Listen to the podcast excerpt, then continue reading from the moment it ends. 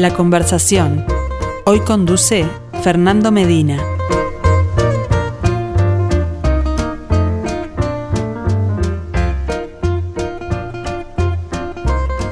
Saludos para todos, bienvenidos a la conversación, como cada miércoles protagonizada por el artista, la artista. Invitados en nuestro ciclo Arte Uy en Perspectiva. La protagonista de esta semana, la autora de este Evolución, acrílico sobre lienzo, espátula y pincel, que data de este año de 2021 y que pueden ver junto a mí si nos están siguiendo vía YouTube. Están invitadísimos a seguir la conversación los miércoles también con imagen. Bueno, la autora de este cuadro decía, y a la que recibimos con música elegida por ella misma, se llama María Galván.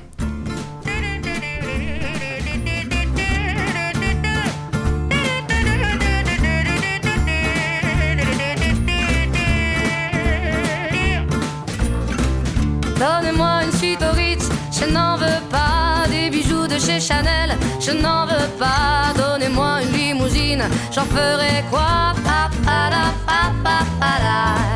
Offrez-moi du personnel, j'en ferai quoi Un manoir à Neuchâtel, ce n'est pas pour moi. Offrez-moi la tour Eiffel, j'en ferai quoi.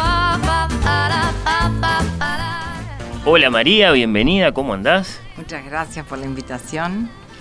Es un honor estar acá después de seguir tantos años a la radio. Y bueno, en realidad me parece mentira poder estar acá hablando Bueno, con ustedes. Caramba, contanos eh, por qué te gusta esta artista Sass, a ver si dice algo de ti como, como creadora también. Y sí, eh, a mí lo que me- más me llama la atención es que me parece una cantante sumamente auténtica, con, por lo menos me da la impresión desde Ujú, la afuera, este, auténtica con el, su sentir y su cantar y además que vibra con todo su cuerpo y, y hace, no sé, a mí me llega mucho lo que ella canta. Bueno, una artista joven que conocimos hace no tanto, sí, ¿no? con En mucha definitiva. fuerza aparte. Este, Sass con Z, por si alguien no sí. la conoce y siente curiosidad, Sass con Z las, las dos veces. Bueno, eh, ahí la tenemos acompañando la, la conversación. Bueno, María Galván, artista uruguaya y oyentes en perspectiva, por lo que nos decías, sí. De mucho tiempo. De mucho tiempo, sí. Como que a Milano Cotelo lo, lo seguimos de siempre. De hecho, estamos suscritos en la radio y bueno, está. En Y plural, este, ¿por qué? ¿Con quién? Con mi marido. Ahí está. Sí, con Andrés. En general, este, no tenemos tiempo de ver los, los programas en sus horas correspondientes, pero sí a la noche Ah, no, bueno. nos hacemos unos repasos.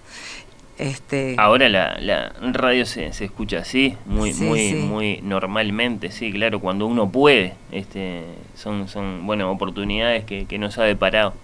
Sí, eh, esta nueva forma de hacer radio que tenemos ya hace tiempo, bueno, buenísimo. Este, bienvenida a Arte UI en perspectiva, bienvenido a este Evolución. Si te parece, hablemos primero del cuadro y después hacemos unos flashbacks eh, a tus eh, Bueno. recorridos, porque bueno, está acá. Siempre cuando en la cuenta de Instagram de En Perspectiva aparece la obra del artista de la semana, hay alguna clase de pregunta, ¿no? Para los seguidores, para los curiosos, los visitantes. Y en este caso tenemos un cuadro con título por empezar, Evolución. Sí. Estaba claro desde el principio que iba a tener título, Sí. porque tenías claro sobre qué querías pintar. No, lo que pasó en, en este caso en particular, este, tenía como una premisa de trabajo. Este, era para una exposición en Milán que ya tenía una temática especial y era este, un poco como eh, el- los momentos en que el ser humano hace como una transformación y se anima a mostrarse quién es. Bien. Entonces, este, podía ir por muchos lugares, o sea, desde la sexualidad, eh, el crecimiento personal, eh, la introspección, este, Un paso hacia el- lo auténtico, Exactamente. hacia lo más libre. O sea, bien. al mostrarte quién sos vos, Sí. ¿está? Entonces yo sentí que en realidad a mí me estaba pasando eso mismo. Sentí que yo a los 60 años me estoy animando a mostrarme. Porque yo hasta ahora he trabajado en solitario, pese a que estuve ocho años en Bellas Artes, pero siempre eh, luego de salir en el 2008 de Bellas Artes, trabajé en mi taller haciendo mis propias este, experiencias, investigando sobre los autores que me interesaban. Y bueno, y, y salir a la afuera a mostrarte con tu arte no es muy fácil, por lo menos para mí. ¿Por qué? A ver, porque puede haber varias razones ahí eh, que te preocupara lo que iban a decir. Porque siento que que... te preocupara no ser muy buena. A ver, ¿con qué me salís? No, es un poco de todo. Es un poco, sí, el- la inseguridad Sí. de qué va a pasar con el entorno, pero también como que mm, siento que no hay muchas puertas abiertas para los nuevos artistas. Como que a veces te sentís como que no, si no sos reconocido, entonces estamos buscando gente que ya sea avalada, vamos a decir Y no nuevos artistas. y no nuevos artistas. Entonces como que hay un círculo que es medio cerrado, que bueno, al que no es tan fácil entrar.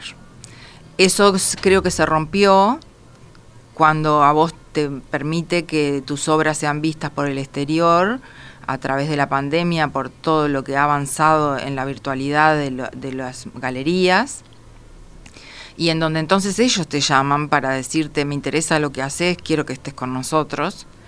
Y ahí entonces, bueno, eh, en mi caso, por ejemplo, e- esa que fue para Milán, eh, directamente le dije a la curadora, mira, pienso que pueden ser estas, pero quiero que me ayudes a elegir. Bueno, ellos este, eligieron dos, este, y, mm, y a su vez tuve una respuesta muy positiva de parte de ellos acerca de mi obra. Inclusive no tenía ni idea de cuál era, en cuánto se puede evaluar esto, cuánto puede valer, en cuánto se puede vender, porque el eso... no tiene por qué saberlo, claro. Entonces, bueno, ayúdame a ver cuánto, porque me pedían que le pusiera un precio. Y bueno, está. Entonces, este, me ayudaron en todo eso.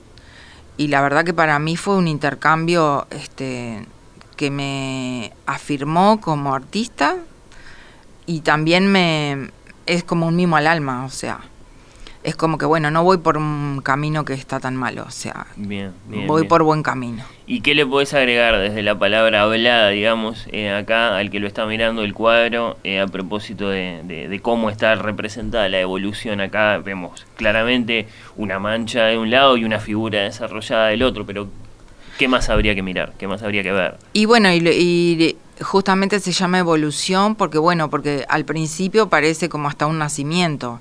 Podría ser como que está en un cascarón, en un, eh, una mancha que está como hasta como arrugada, como cerrada.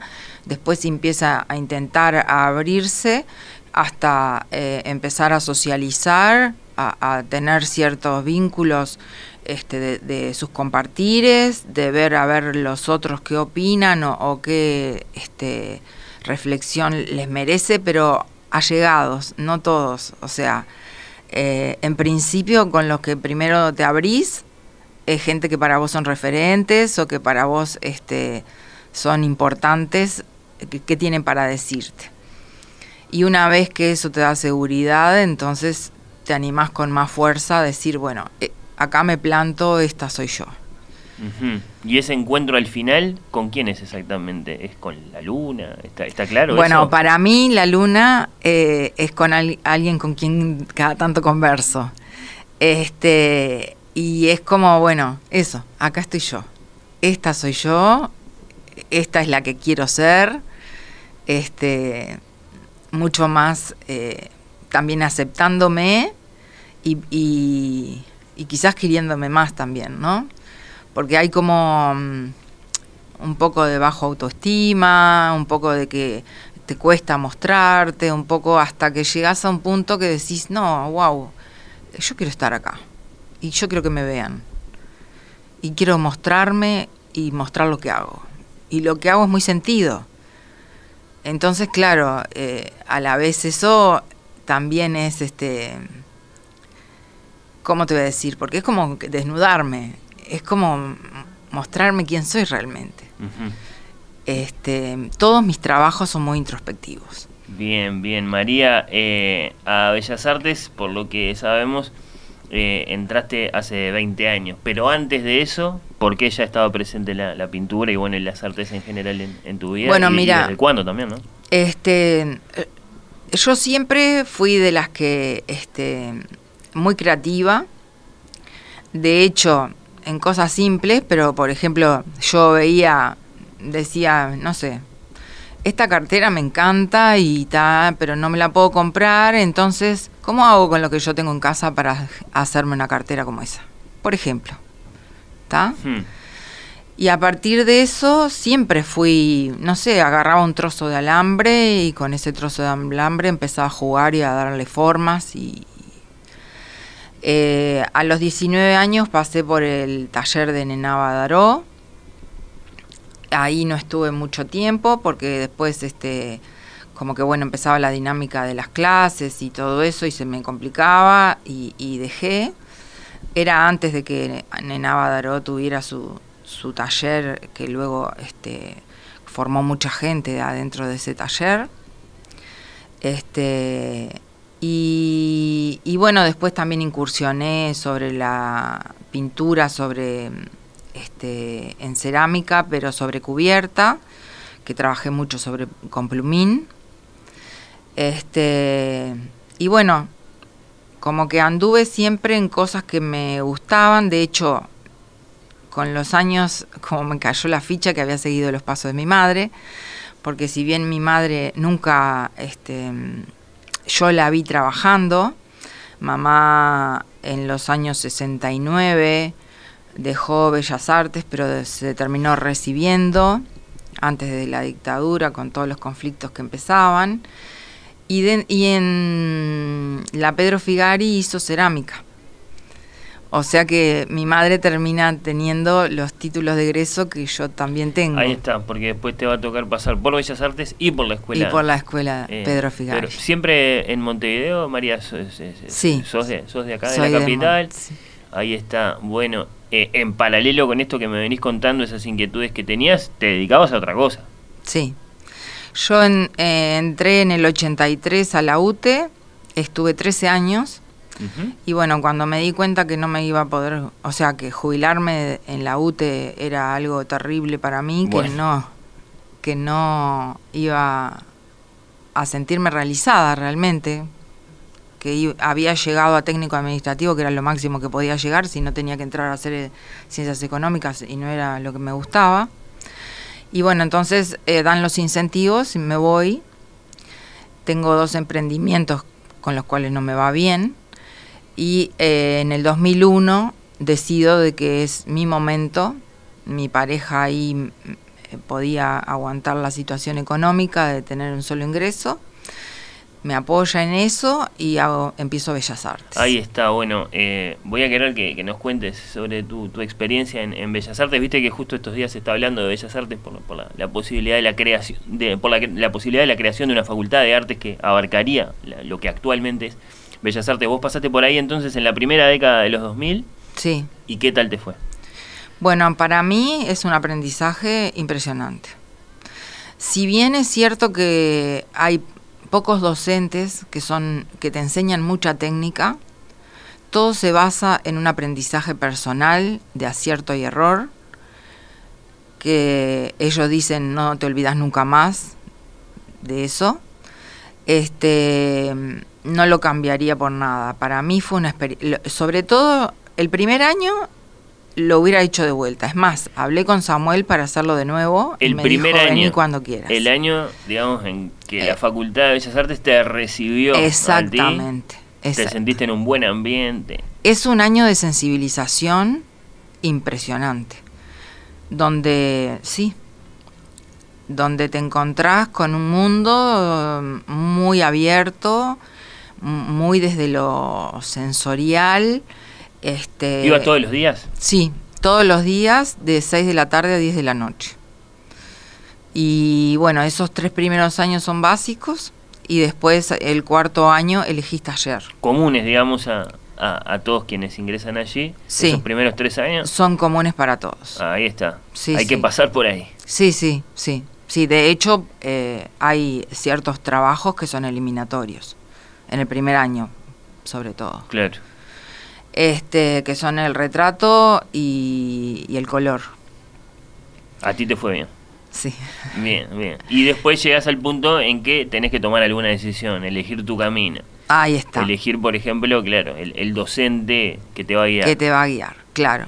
Bueno, ahí, por ejemplo, había un Anelo Hernández, que era un técnico y, y una persona con un trabajo impresionante, pero a su vez como que de una rigurosidad en que a esa etapa de mi vida no tenía ganas de involucrarme en esa rigurosidad. No era o para sea, vos ese- Yo estaba para sacarme el corsé, o sea. Y entonces elegí un taller en donde era mucho más libre la forma de trabajar, el de Cebeso y Muso en aquel momento que trabajaban juntos. Y bueno, ahí transité dos años de pintura y después, siempre con el apoyo de los docentes, este, me fui al área de volumen de, de Áreas del Fuego con Rosario. ¿De qué, perdona María, de qué, de qué lecciones no te olvidas? ¿De qué encuentro con uno de esos docentes que te, que te tiró una frase o te, o te, o te dijo algo que no olvidas, eh, eh, llevas contigo siempre? Y como que lo importante es el camino y no el resultado. Bueno, Como que si vos querés ser buena dibujando, dibujá, dibujá, dibujá, dibujá, dibujá y vas a llegar a lo que querés. Que el tema es eh, la, la tenacidad y la perseverancia en cualquier cosa que vos quieras hacer. Este, porque inclusive ellos dicen, eh, hay teorías o grandes maestros que han trabajado con el dibujo, utilizando como soporte otro dibujo, utilizando como soporte una a través de una luz como que amplificaban en una pantalla. No es necesario ser buen dibujante para lograr resultados. Pero si a vos te interesa ser buen dibujante, tenés que dibujar. Y dibujar y dibujar y dibujar. Y así con cualquier cosa. ahí es importante, claro, saber escuchar la voluntad bien interior de uno, claro, eh, para, para después elegir el, el camino. Así que bueno, así fuiste llegando a ese, a ese año de entregar últimos trabajos. Sí, yo entre medio del 2003 al 2005 hice la Pedro Figari. Ujú. que hice orfebrería y bueno, está, en algunos momentos como que me era difícil, como que la escuela Pedro Figari era mucho más exigente en cuanto a los tiempos, eran escasos. Yo, por ejemplo, en Bellas Artes tenía una semana para terminar con un trabajo y siempre no lo terminaba o lo terminaba antes. En cambio, en, en joyería Por tenía supuesto, que- perdón, ¿te llevabas los trabajos de la, de, de- de la propia facultad? No. ¿Contigo? No, era siempre ahí el, tra- el, el- el trabajo, siempre en la propia facultad. Sí, Ah, sí, bien. sí, sí, sí. Sí, los talleres eran todos ahí. Vos trabajabas ahí. Y, estaba re bueno. Empezabas y terminabas ahí. Sí, Bien. y estaba re bueno porque estabas, por ejemplo, a partir de las 2 de la tarde se abría el taller Ah, claro. y cerraba a las 10 de la tarde, de la noche. Entonces vos en el horario que podías ibas. Yo en general iba después de las 6 y me quedaba hasta que me echaban. Y este y mm, no solo es importante el proceso tuyo, sino es de los que tenés alrededor. Porque a vos te dan una premisa de trabajo. Por ejemplo, ¿qué es para vos este lo digno? Hmm. Es muy abstracto, ¿no? Entonces cada uno lo resolvía de su, a su manera. Total libertad figurativo, Total abstracto. libertad, pero te encontrabas con cosas que decías, wow, porque vos no lo ves, no lo viste de esa manera, lo viste de otra, lo viste de tu manera. Claro, ahí aflora lo personal. Pero además, lo que me... Por ejemplo, te daban un montón de materiales, pero los materiales eran papel, cartón, cascola, algunos recortes de metal, de pronto. ¿Qué un hago con esto? Exacto. un compañero llegó tarde y se encontró que solo habían unas tiras de cartón. Y, él construyó su casa. Para él la dignidad era, e- era eso, construirse su casa. Entonces digo, Con los materiales existentes. Con lo que había. Entonces, todo eso te sensibiliza, te enseña, te da diferentes puntos de vista, te da transitar juntos. Es un ambiente, además de todas las edades, ¿no? Porque por supuesto que nosotros éramos de las más veteranas. Había muchos chiquilines que salían del liceo. Y trabajaban todos juntos. Y trabajábamos todos juntos. Y no había ninguna dificultad en el intercambio, al revés. Eh, trabajar con jóvenes te da una frescura y te da... Pensá que yo me crié en la adolescencia en plena dictadura. Entonces, con una cabeza mucho más rígida en un montón de cosas y el no permitirte, el, sacar no era fácil. Y después que estás ahí, es como que es como una invitación también a que seas vos y a que y además yo me propuse desde el primer día que llegué que ahí iba a ser totalmente auténtica conmigo misma. No era, ah, bueno, em, a mí me surge que lo voy a representar de tal manera, porque muchas veces te pasaba que el docente empezaba a alargar la premisa y vos ya te la ibas imaginando. Pero no era, bueno, si no consigo tal cosa, este, puedo usar tal otra, o si no, no. Si yo me había imaginado una algo que lo veía, ese algo que veía iba a ser...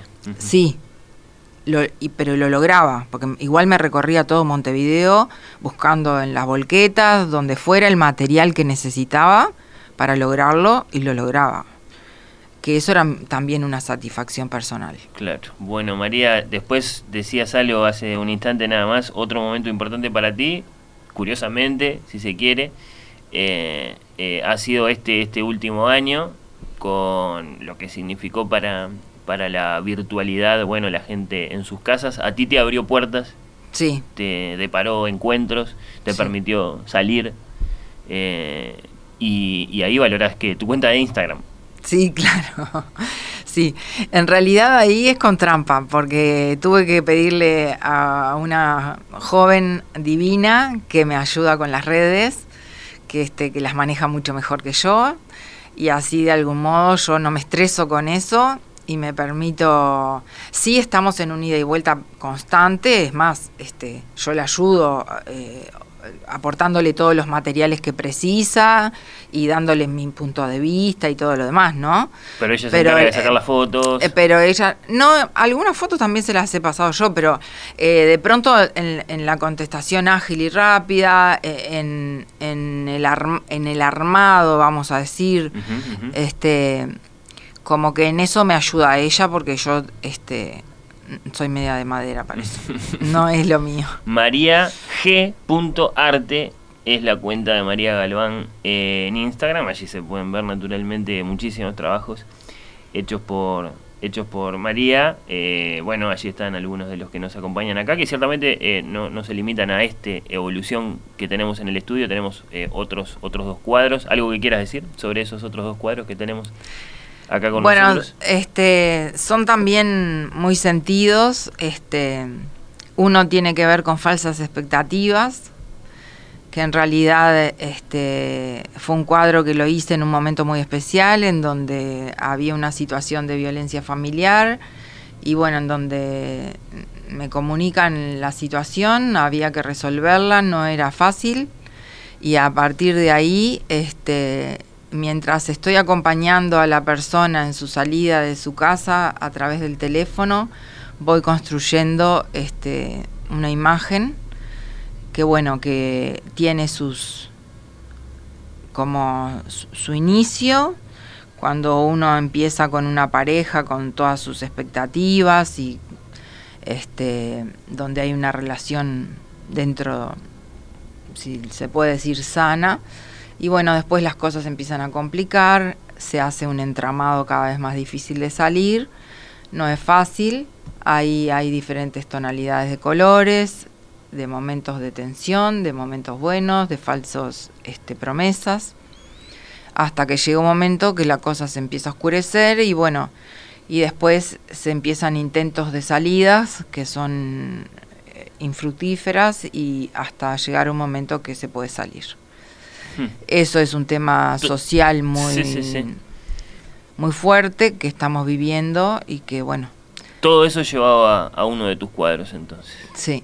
Ahí está. Sí, bueno, sí, es una de, de- es una de las otras obras de, de María Galván que nos acompañan esta semana acá en la radio. Bueno, María Galván, protagonista de esta semana, nuestro ciclo Arte UI en perspectiva. Muchas gracias por compartir lo que haces con nosotros y, y por haber venido hoy. No, agradezco profundamente a ustedes por esta, este lugar que nos brindan, este, que es muy necesario. clichés, bienvenue dans ma réalité. Je veux de l'amour, de la joie, de la bonne humeur. Ce n'est pas